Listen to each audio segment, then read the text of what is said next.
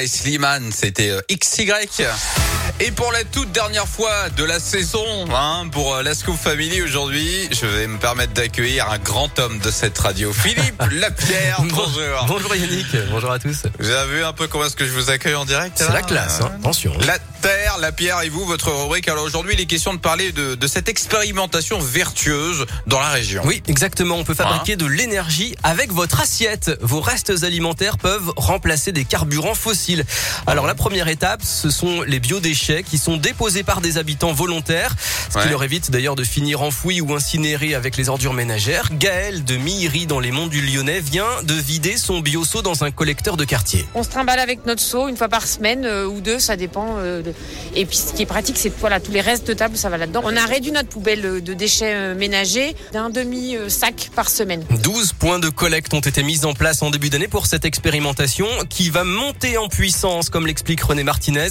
C'est le président du CITOM chargé du traitement des ordures ménagères. Déjà, on a 23 tonnes euh, récupérées plutôt que d'être incinérées. Pour l'année 2023, on prévoit d'avoir 50 points de collecte. Et on pense euh, atteindre les 100 tonnes par an. Et ajouter à cela euh, les gros producteurs de déchets comme les bars, euh, les restaurants scolaires, les lycées, collèges, les EHPAD. On, on prévoit 500 tonnes euh, par an euh, d'ici euh, 2024. Voilà des biodéchets qui sont ensuite transformés en engrais et en gaz dans un site de méthanisation. Ça, c'est la deuxième étape. Ici, c'est Métamoli à Saint-Denis-sur-Coise, à la frontière de la Loire et du Rhône. L'agriculteur Aloïs Klein est le patron du site. L'unité Métamoli, euh, c'est une unité qui traite 20 000 tonnes de déchets par an et qui nous permet de produire 18 000 tonnes de fertilisants et puis également de l'énergie. On produit l'équivalent de 14 gigawattheures par an de gaz.